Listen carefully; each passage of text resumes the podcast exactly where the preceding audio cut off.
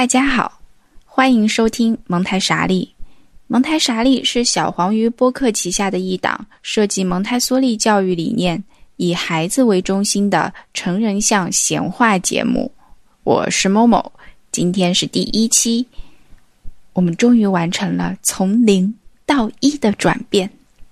您可以在所有通用播客客户端、小宇宙、喜马拉雅、网易云音乐、荔枝 FM、蜻蜓 FM 收听本节目。第一季。我们每周五下午五点钟准时更新。蒙太莎利开通了爱发电账号，欢迎来为我发电，支持节目的稳定更新。上一回第零七是一个小小的影子，默默简单介绍了节目名称的由来，还有关于默默自己的信息，以及蒙台梭利的简单的信息。那这一期呢，按照节目本来的计划。默默会开始介绍一些关于蒙台梭利的术语，为以后邀请各路嘉宾进行闲聊做好准备。第一季按照计划，我们涉及的术语会有人类基本需求、人类倾向、吸收性心智、敏感期、精神胚胎、荷尔美、木内美、人的四大发展阶段，还有观察。这些术语听起来是不是特别神神叨叨的？但是放心，我在介绍的时候已经想好了很多很有意思的生活中的小例子，可以和大家分享。那这一期呢，本来默默是想直接聊人类基本需求和人类倾向，但是在前两天我看了一本书，叫做《万智有灵》，作者是荷兰的一位动物学家。弗朗斯·德瓦尔，译者是严青。看完这本书，我有很多的感触，所以我临时决定补充一期，在人类的基本需求和人类倾向前面，简单的聊一聊蒙台梭利眼里成人需要有的一种对儿童的认识上的变化。也可以说，成人需要意识到自己从前的观念可能存在偏差，这一点非常重要，但是也是某某认为最难最难的地方。因为对很多成年人来说，承认我从前想的不对，光是这个想法就会让他非常的难受。这本书《万智有灵》呢，它主要讲述的是动物智能的发展。所以，德瓦尔认为动物是具备认知能力的，而且这个能力跟人类当然是有区别，但是是适应动物所要生存的环境的。可能读一本书，大家都会有这样的感觉：如果这本书里的内容是和你曾经的经验或者你曾经的知识相连，就会让你非常的有兴趣，非常的愿意阅读。我在阅读这本书的时候也是有这样的感受。它讲述的不是完全陌生的信息，但有一部分信息又可以带给我很多的启发。所以读到最后，我非常的有感触。德瓦尔在书中提到的最要紧的一点，就是我们在看待动物的时候，要破除人类中心论。他认为人类中心论是一种偏见，但是它普遍存在于成人的思维里面。他又说，生命的演化路径不是线性的。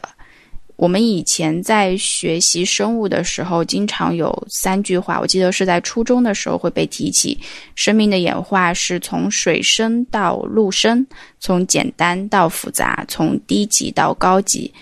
那前两句话其实它是一个描述性的话，水生、陆生、简单、复杂，但到最后这个低级到高级，它就完成了一个飞跃。这其实是一个判断，低还是高。由此呢，人类是站在了演化的最高层，但是德瓦尔就认为是遗传让每一种现在活着的生物适应了他们的环境，而环境又会反过来影响和改变每一种生命，每一种生命都会有别于其他的生命，因此它们都是独特的。人类可以说是一种独特的物种，但是人类不能说一定是一种高级的物种。由此呢，我又展开了联想。比方说，人类学家在描述一个族群的文化的时候，也会避免使用先进和落后这样的语言。我们可以说，每一种文化形态都会适应于它的环境，所以它才能够活到今天。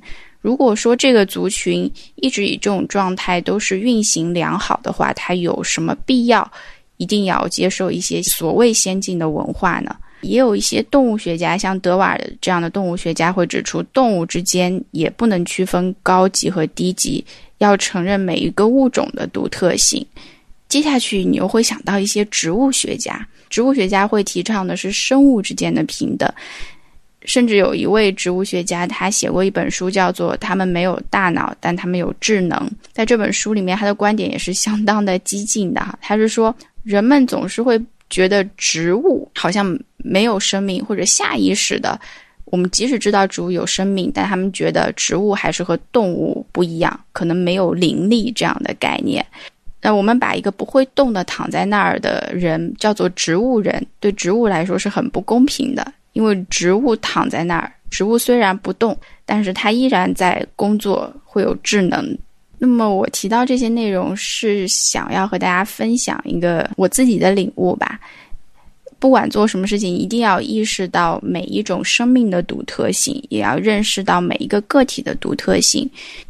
那么，作为我们在一个所谓的。先进社会里面生活的成年人，其实我们的周围已经被偏见给包围了。有的时候能够意识到这是一种偏见，已经是一种很大的进步了。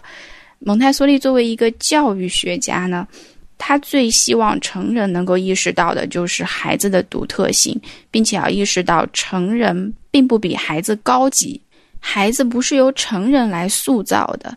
嗯，成人可以做什么？成人是要么帮助孩子进行自我建构，要么是阻碍孩子进行自我建构。其实这么想也是非常减压的。也就是说，成人他不用再扮演上帝的角色，你不是一个塑造者，没有那么大的能量，但是你可以推动这个过程或者阻碍儿童构建的过程。自然有一套自己的法则和发展规律。如果我们试着相信自然的力量，让孩子能够跟随自然的脚步去发展，也许这是一条比较省力又会取得比较好的效果的道路。但是蒙台梭利认为，要让成人转变观念，变得愿意遵循自然规律，让孩子发展，这是非常难的事情，很可能分分钟就忘在脑后了。因为现在的社会已经发展到了不自然的状态，这个是不可逆的过程。什么族群的发展是最自然的呢？在部落社会中的发展当然是很自然的了。那么夏多布里昂是一位法国的作家，他曾经在一八零零年左右去过美洲，他写过一本书叫做《前往美洲：夏多布里昂游记》。那么在这本书里面。有这样的一段话，我跟大家分享一下哈。印第安人的孩子从不与人争吵或打架，他们既不聒噪，也不胡搅蛮缠，也不性情乖张。在他们的眼神中，有一种幸福叫做庄严，有一种高贵叫做独立。这段话翻译的也非常美，翻译是冯道如、侯敏啊。所以在自然的状态下面。我们可能不需要蒙台梭利这些操作的教具，但是在今天的社会，如果我们想要遵循人的发展规律的话，可能蒙台梭利的一些方式会是比较好的，或者比较适当的一些方式，能够帮助孩子在比较自然的状态下面发展。了解这些发展规律，我觉得对我们自己也很有好处。不管各位听众现在是有孩子还是没孩子，周围到底有没有孩子。因为当你回顾自己发展中的每一个节点的时候，当时产生的疑问，现在就可以得到解决。还有一部分就是积累一些看似无用的知识，但是有一天也许你会有用得上的时候。比方说，蒙台梭利总结和归纳了孩子动作发展的规律，他把孩子的动作分成了大肢体的动作和精细动作两个部分。大肢体就是指要用到全身各个部位的一些动作，像跑啊、走啊，都是属于大肢体的。精细动作指的就是我们手部的各个动作。这些发展到底遵循什么规律呢？它遵循从上到下、从中间到两边的规律。如果大家有机会去观察一个孩子的话，就会发现孩子是怎么发展他的动作的呢？首先是他的头部，他可以转动他的头部，然后是孩子可以抬起他的颈部。这大概在一个月左右，孩子就可以很顺利的做抬头这个动作。医院的医生或者说护士，还是边上一些搞幼教的朋友，也会告诉你说，给孩子有的时不时的翻个身，让他可以有机会练习这个抬头的动作。孩子这个时候是出于不能说本能，但是他是有内在的驱动，让他进行这个抬头的动作的。这不是孩子自己可以选择说，我今天不想抬头，我不抬。你会看到大多数的情况是，孩子就是会把头给抬起来，他会在练习这个以后对他来讲非常重要的支撑他脑袋的动作，在内在的驱动力的驱动下，他会开始把身体要坐正。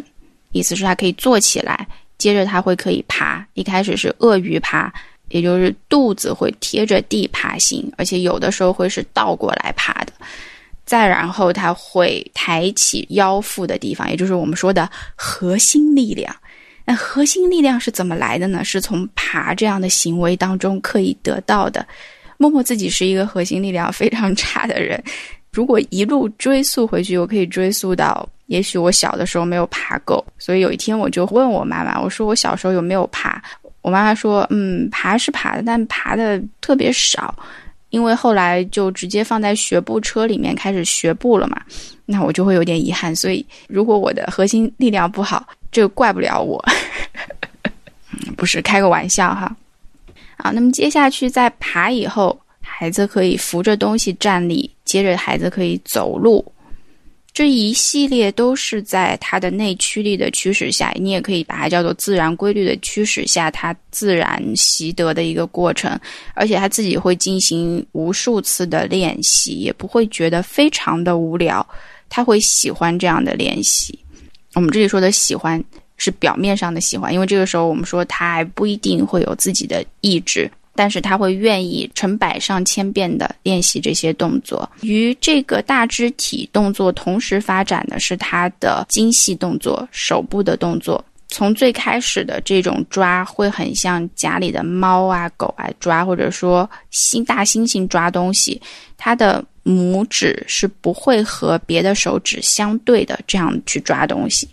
然后孩子练习到的动作是。拇指和四指相对的抓握，这个抓握已经比较不寻常了哈，只有在灵长类的动物当中才见得到。接着呢，孩子会发展下一个动作是拇指和食指、中指相对，也就是三指进行抓握，我们把它叫做钳指，钳子的钳。这个动作对于现代的人类是非常重要的。因为你在什么时候会用到呢？你在书写的时候会用到这三根手指。你如果把前指，大家眼前要是有什么东西，可以试一试，用前指的方式，拇指、食指和中指相对，拿起一支笔的末端，然后你再把这支笔翻转过来，让这支笔靠在你的虎口上面，你得到的就是一个最自然的书写的姿势了。所以很多的孩子可能。家长会说：“哎，我孩子写字不好。”有的时候要考虑的情形是，孩子的肌肉和精细动作还没有发展到他能够很好的握笔进行写字。这时候写字写不好是非常正常的现象。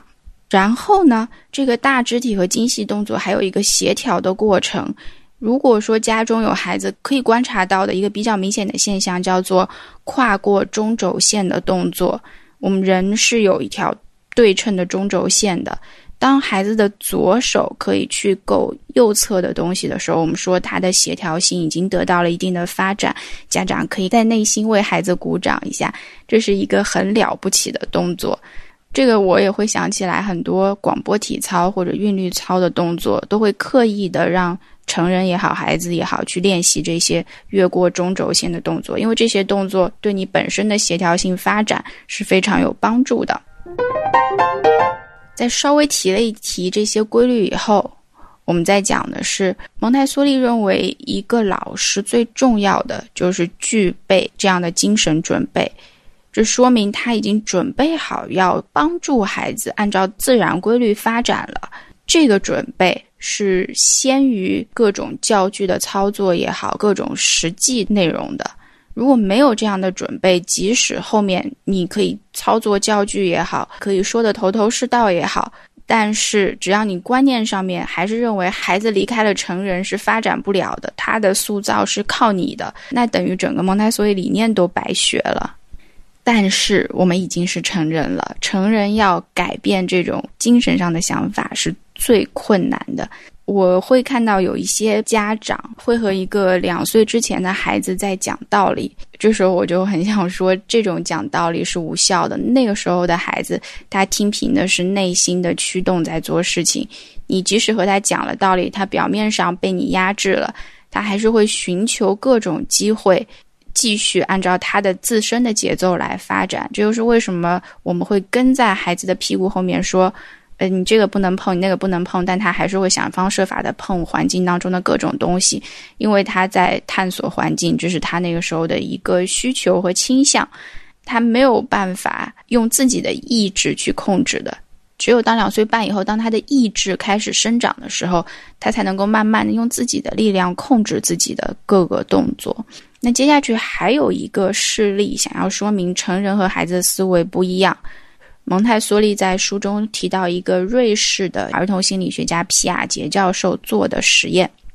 皮亚杰教授呢是拿自己的孩子在做实验哈。蒙台梭利没有具体说这个孩子的年龄，我估计可能在两岁左右。他把这个孩子带到一个房间里面，在一把椅子的垫子下面藏了一件物品，然后他把孩子打发出这间屋子。接着，他把这件物品呢放到了第二把椅子，就另外一把椅子的下面。皮亚杰教授希望这个孩子他会有一个人类智能的表现，叫做推理嘛。那么，如果说他进来看到第一个垫子下面没有这个东西，他会去另外的地方寻找这个东西，因为这个东西肯定存在。但是呢，这个孩子进到这个房间以后，他做的第一件事情就是把第一把椅子给他掀开去寻找。他发现没有以后，他就用不完整的句子来表达，就说没了。但是他没有进行下一步的任何努力。接着，皮亚杰教授就重复这个实验，他让孩子呢从看到他从第一个垫子下面拿出了这个东西，又把它放到了第二个垫子下面。但是这个孩子第二次进来以后呢，还是一样，他到了第一把椅子前面掀开来，就说没了。皮亚杰教授当时的结论是自己的儿子有点傻。他很不耐烦的就掀起第二把椅子的垫子说：“你没有看到我把东西放在这里吗？”小孩子就回答说：“我看到的。”然后他指着第一把椅子说：“但是他应该在那里。”嗯，蒙台梭利认为这个例子很好的体现了孩子对于定位和秩序的需求。也就是说，这个时候他在脑内的构建呢，他是把外在的秩序看成一个很重要的对自己心理上的一个定位的。比方说，外在这个东西应该在哪里，是比这个东西实际上在哪里要重要的。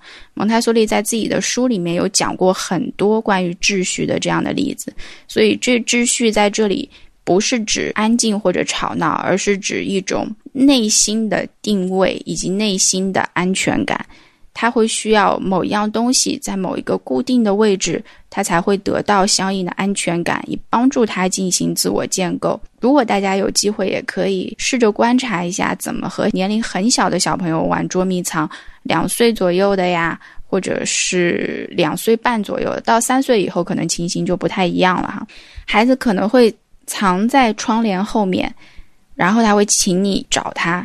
你出去了以后，他是不会换位置的，他依然。藏在这个窗帘的后面，你找到他了，孩子会非常的高兴，说再玩一次，再玩一次的时候，他还是躲在一样的窗帘后面，一样的位置。嗯，如果说这个时候成人会跟孩子说，那我们来交换，我来藏，你来找我。成人他会换一个地方躲，比方说他躲到床底下去，孩子可能进来的时候也会找到你，但是他会觉得你没有在跟他玩这个游戏。你如果要和他玩游戏，你也非得躲到这个窗帘后面去才行，而且一遍一遍的玩，他不会不耐烦。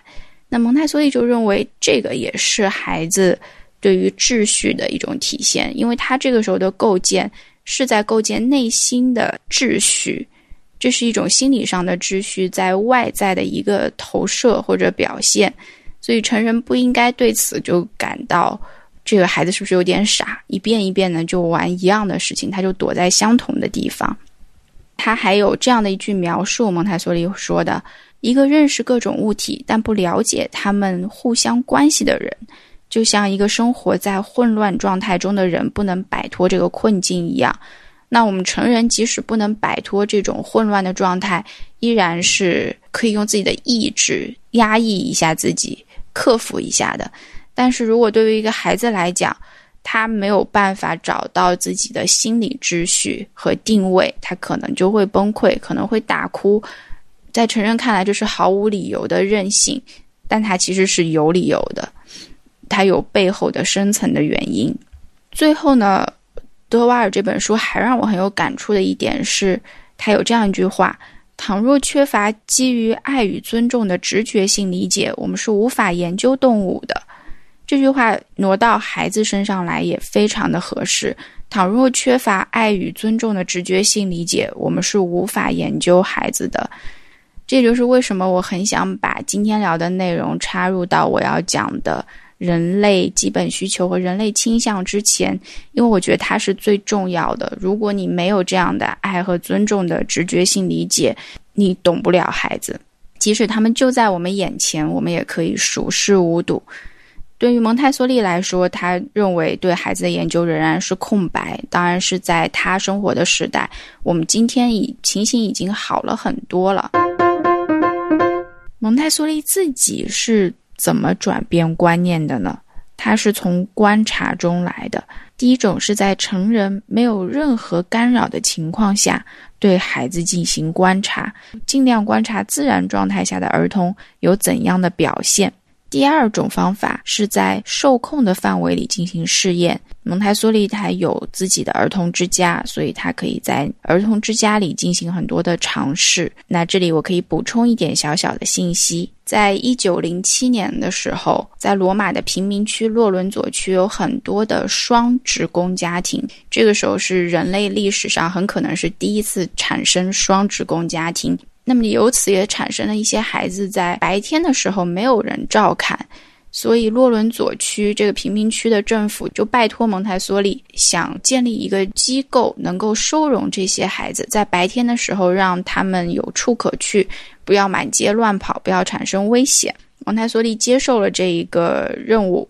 开始的时候，他也不知道要怎么做，他是凭直觉和他之前在各种特殊学校的一些研究经历来操作的，所以他就拿了一些可以操作的教具到这个环境当中来，再对环境当中的孩子进行观察。接着呢，他观察到。还在操作的过程当中，可以非常专注的教具留下，那把一些不需要的教具就移出环境。在反复的观察当中，逐渐呢，这个蒙台梭利环境就成型了。它的所有的原则都是一条一条一条加进来的。到今天的话，蒙台梭利教室或者说蒙台梭利的准则已经是相对来讲比较固定的了。但是它也不是一个僵化的体系，依然你可以在自己的理解上做一些你认为适合于孩子的改动。只是说，究竟适不适合于孩子，还有待于时间的检验。那么，由蒙台梭利自己创设的环境，到最后形成了什么样的效果呢？我们是可以看得出来，一个孩子到底是无聊，还是精神上面得到了滋养的。那么，蒙台梭利设计的这个环境好到什么程度呢？在当时的意大利产生了轰动，以至于最后意大利的最高的领导人墨索里尼也慕名来到这个环境，他想要在意大利能够推行这样的教育。但是他的想法跟蒙台梭利的想法是不一样的。蒙台梭利指出，人发展的过程一定是一个逐步走向生理和心理的独立的过程，还有精神独立的过程，它是一个不可逆的过程。墨索里尼的想法是，如果小孩子从小就能够被洗脑，是不是很方便？所以两个人的想法是背道而驰的。蒙台梭利觉得这样的规律是不可能违背的。所以两个人闹得非常不愉快，到后来墨索里尼就下令关闭了境内所有的蒙台梭利学校。那蒙台梭利也开始了他的流亡生涯，他这辈子都没有再回过意大利。他在欧洲各地进行演讲，后来还去印度待了七年，最后呢是在荷兰的阿姆斯特丹去世的。以上呢就是今天的内容。这期节目从一本书开始，解释了转变观念的重要性。然后某某又用了两个小例子，也不算小，这两个例子还有点长，解释了儿童动作发展的规律和比较小年龄的孩子对外在秩序的追求。这主要是为了说明蒙台梭利归纳总结的这些自然规律和很多人的认识是存在偏差的。最后呢，我也讲了一讲。蒙台梭利为什么有条件能够观察和认识到这种普遍在成人眼里存在的偏见？因为一开始蒙台梭利也是有这样的偏见，只是因为有了大量的观察，他最后不得不把自己的观念给扭转过来。对于我们来讲，可能要做的事情也是一样的，在不断的学习和观察孩子的过程中，我们也需要转变观念。我们下期会按照计划讲人类基本需求和人类倾向，这是一种默默觉得能让全人类都能产生连结的观点。感谢收听，我们下期再见，拜拜。